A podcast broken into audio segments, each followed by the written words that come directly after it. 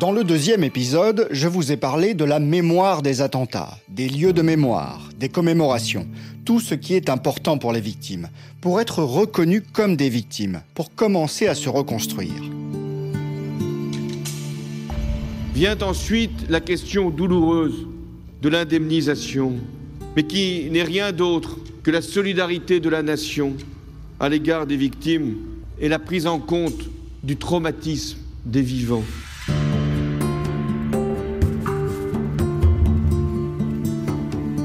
Comme le disait dans ce discours le président français François Hollande, dans les années après un attentat, dans ce parcours avant un éventuel procès, il y a tout un processus pour les victimes. Parfois, c'est un combat pour se faire indemniser financièrement.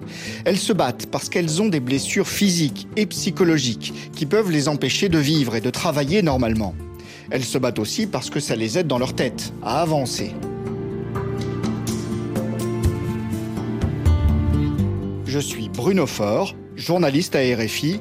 Vous écoutez Honte de choc, épisode 3, Indemniser la terreur.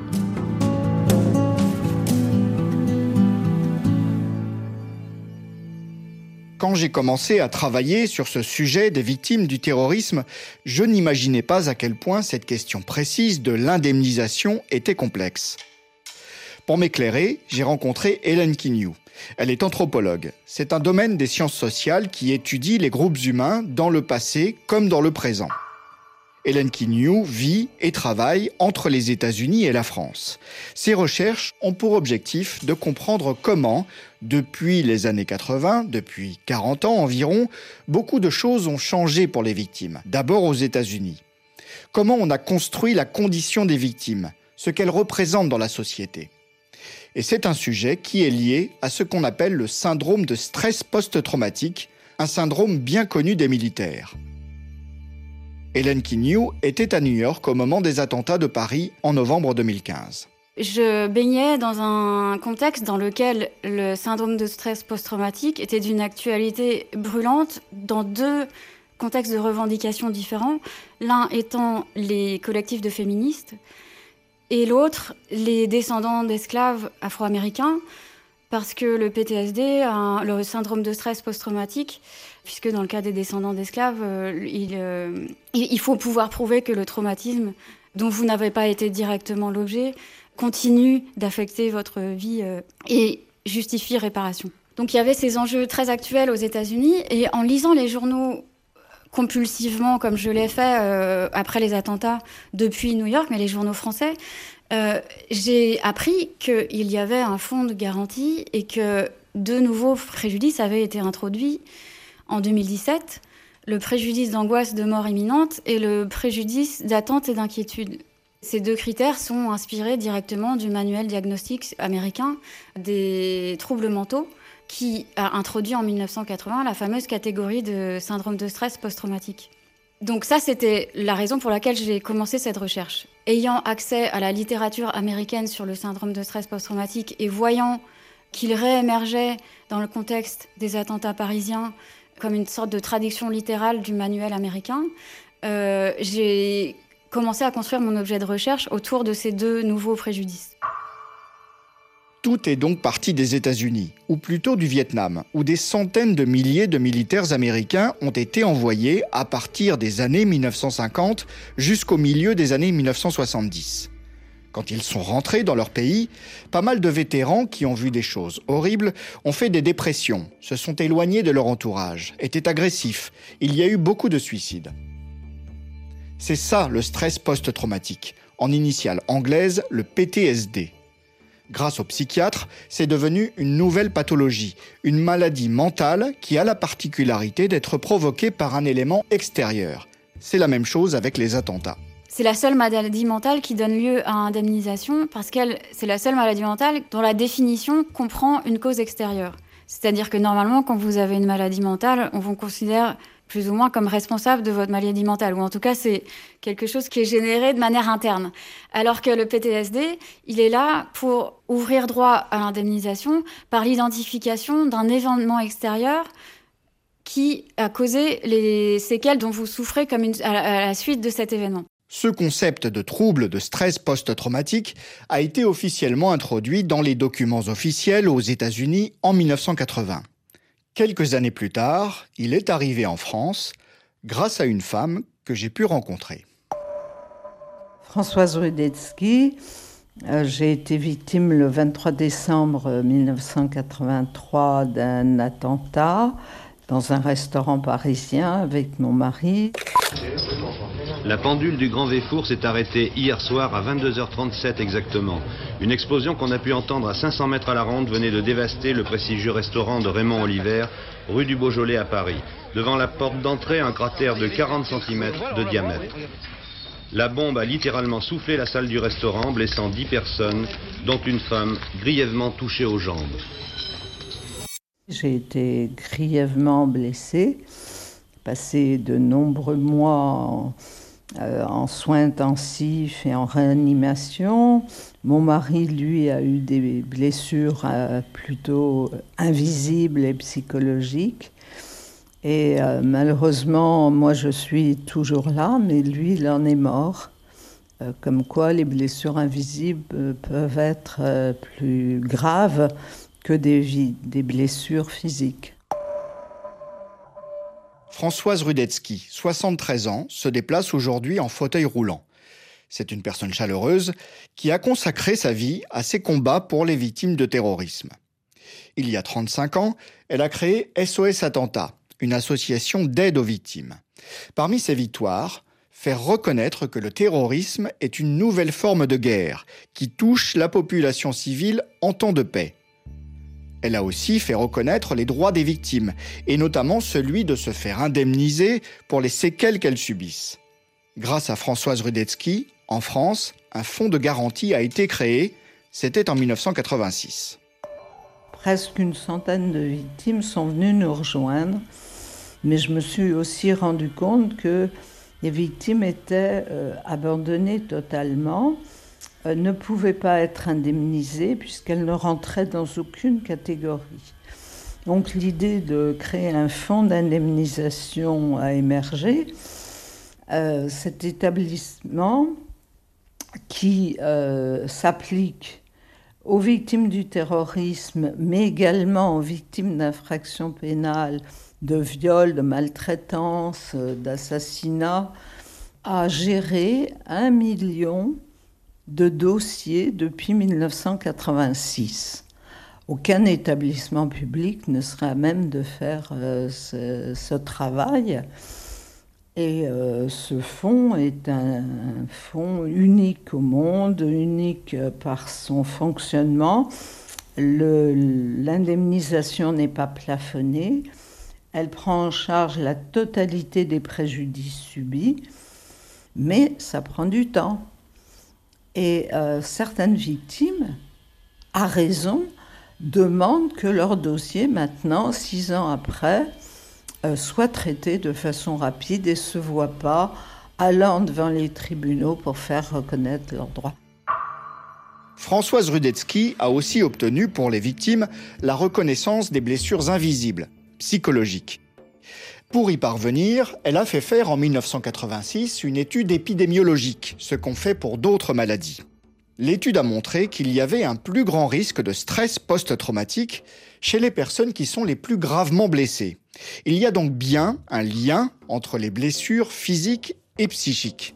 C'est ce qui a permis de déterminer le montant des indemnisations, en tout cas de fixer un barème, un ordre de grandeur. On a fait plusieurs réunions. Euh, j'ai été en Espagne, j'ai été en Belgique, aux États-Unis, euh, à l'ONU. Et la situation en France est effectivement unique au monde. En Belgique, il n'y a pratiquement pas d'indemnisation où elle est plafonnée. En Allemagne, quand un camion écrase euh, des, victimes et que c'est un acte de terrorisme, bah, les Allemands sont obligés de le faire passer comme un accident de la route pour donner quelque chose aux victimes, ce qui est quand même incroyable.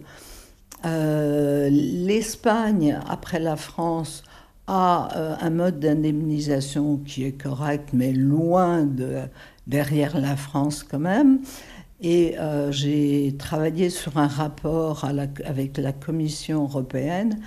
Et au bout du compte, euh, ce rapport dit qu'il faut que les 27 pays de l'Union européenne tendent vers le système français qui est le plus abouti. Euh.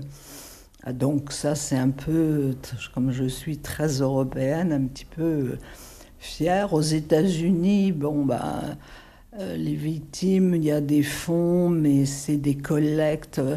C'est comme euh, en Angleterre, c'est le charity system, c'est-à-dire on collecte des fonds euh, et puis comment c'est redistribué, on ne sait pas. On ne sait pas et c'est injuste. Françoise Rudetsky parle ici du système d'indemnisation américain. L'une des correspondantes de RFI à New York, Karine Houghton, a contacté une victime des attaques du 11 septembre 2001 une femme qui vivait juste en face des tours jumelles. Quand le premier avion a percuté une tour, elle était dans la rue avec son fils de 14 ans qui partait au collège. J'ai vu des gens sauter des bâtiments et s'écraser au sol. Des gens qui sautaient parce que la chaleur du World Trade était trop forte. Les voir s'écraser, vous savez, tout cela a été très traumatisant. Mon fils et moi, on ne savait pas où aller, c'était comme la fin du monde. C'est l'impression qu'on en avait. Marie-Hélène Gulotta, c'est son nom, n'a pas été blessée directement. Mais on se souvient des nuages quand les tours sont tombées, ce qui a provoqué des émanations de produits chimiques. 15 ans plus tard, son médecin lui a diagnostiqué un cancer du rein. Elle a demandé une indemnisation et au bout de trois ans, elle l'a obtenue.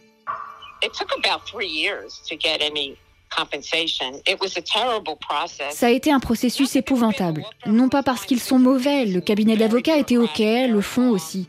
C'est juste très bureaucratique, très long. Vous deviez prouver que vous habitiez là, vous deviez décrire ce que vous avez ressenti, et c'était très traumatisant. Plusieurs fois avec mon mari, on s'est demandé si on voulait vraiment le faire, parce qu'on trouvait que c'était trop traumatisant de d'en parler. Et puis on a dû tout refaire depuis le début, car un an et demi plus tard, ils avaient changé les formulaires. On a dû tout re-remplir. On était proche de la crise de nerfs. Les difficultés qu'on entend ici chez une victime aux États-Unis, elles existent aussi en France. Hélène Quignot, qui rencontre de nombreuses victimes de terrorisme, nous parle de cette épreuve qu'est le dossier d'indemnisation, avec plusieurs enquêtes de vérification des faits. Souvent, ce qu'ils mettent en avant, c'est euh, les aspects bureaucratiques de la relation avec le fonds de garantie, puisque vous êtes en permanence en situation de prouver que vous avez bien été victime d'un tort objectif. Et donc pour ça, vous devez vous soumettre à des expertises médicales, vous devez produire des certificats médicaux, et donc vous êtes mis en position euh, de rescueur d'une certaine manière, parce que vous devez prouver que vous étiez présent pendant l'événement, mais aussi que les, événements continuent de vous affecter. Donc, par exemple, euh, si vous avez publié un livre récemment, si vous avez sorti un nouveau disque, si vous avez eu un enfant, vous serez considéré comme résilient et non plus victime. Euh, donc, il y a une injonction paradoxale qui est faite aux victimes, qui est d'une part de démontrer qu'elles sont bien victimes par tout un tas de démarches administratives lourdes, et de l'autre côté, une bonne victime, c'est quand même quelqu'un qui a réussi à surmonter son traumatisme. Et donc, c'est, une victime résiliente.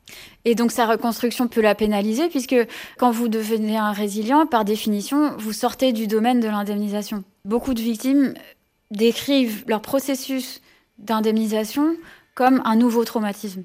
Un traumatisme qui vient s'ajouter au traumatisme initial en remettant en cause leur expérience de l'événement. Donc ils le vivent très très mal.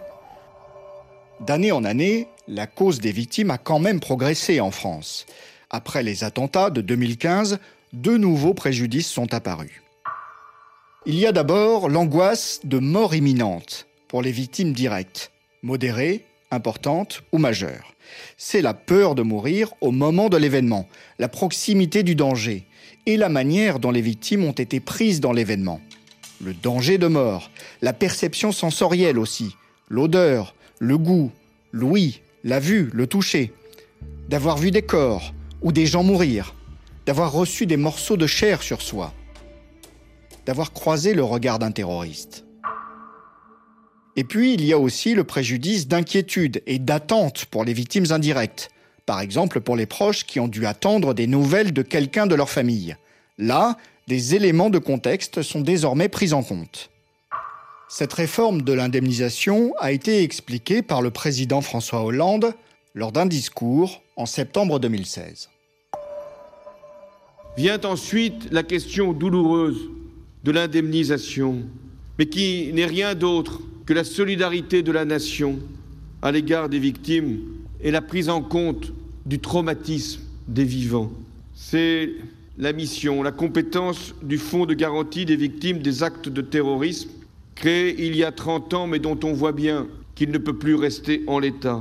C'est pourquoi je l'annonce ici, le fonctionnement et les règles du Fonds de garantie seront réformés. Il y a aujourd'hui des milliers de personnes qui sont concernées, traumatisées, touchées à jamais par ce qu'elles ont vu, même si elles n'ont rien subi dans leur chair, mais dans leur mémoire hante encore le souvenir des attentats. Les ressources du fonds seront revues en conséquence et l'État s'en portera garant dans la durée. Le dispositif d'indemnisation a été amélioré avec le temps. Toutes les personnes que j'ai interrogées me disent qu'il a le mérite d'exister, mais qu'il n'est pas parfait, surtout aux yeux des victimes elles-mêmes. C'est ce que dit Arthur Desnouveaux, le président de l'association Life for Paris, qui aide les victimes des attaques du 13 novembre à Paris. L'indemnisation des victimes de terrorisme, c'est un sujet euh, très compliqué. En France, on a un système exceptionnel avec un fonds de garantie et on a la chance d'avoir ce fonds de garantie euh, qui permet une indemnisation euh, relativement rapide et sans rapport avec le procès des terroristes qui de toute façon ne paierait pas. Par ailleurs, le système euh, a été créé euh, il y a plus d'une trentaine d'années maintenant. Il n'a jamais été proprement modernisé. Il s'est beaucoup euh, administratisé et coupé des victimes. Il n'y a aucune victime indemnisée par le fonds de garantie qui n'a jamais siégé à son conseil d'administration. Pour un organe de solidarité nationale, c'est très bizarre. Et voilà, si, on compare au fonctionnement bah, d'une mutuelle, sur laquelle on pourrait s'attendre, on pourrait s'attendre à ce qu'il y ait des retours d'expérience naturelle des victimes. Et donc, on se retrouve avec des processus qui durent euh, avec euh, un tiers des victimes des attentats du 13 novembre qui sont toujours pas indemnisées, et euh, un certain nombre de dossiers qui quand même patinent et qui trouvent pas l'écoute qu'ils devraient trouver auprès du fonds. Et c'est d'ailleurs pour ça que Life for Paris avait demandé la création et qu'on l'a obtenu d'un juge spécifique de l'indemnisation des victimes d'actes de terrorisme pour dire finalement si le fonds de garantie n'est pas capable de se donner des délais et de se donner des bonnes pratiques, eh ben, il faut que la justice puisse s'en mêler dans les cas compliqués.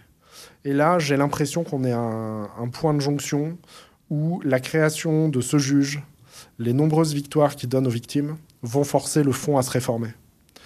Donc voilà, le, message est, complexe. On a un superbe outil et cet outil n'a pas été assez développé euh, pour fonctionner très bien.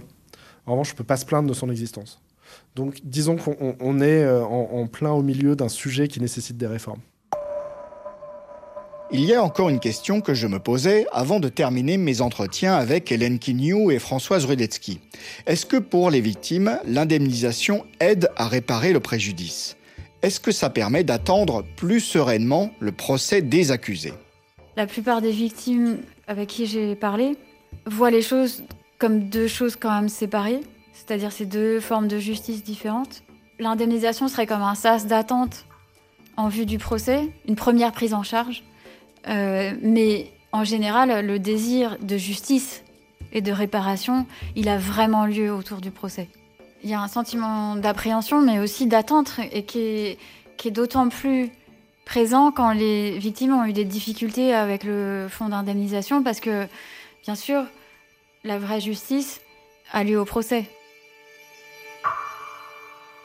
Hélène Quignou vient d'expliquer que l'indemnisation est un préalable au procès.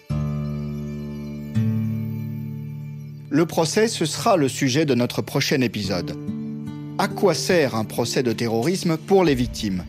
Comment leur parcours pour être reconnu peut influencer le cours de la justice et le déroulement du procès?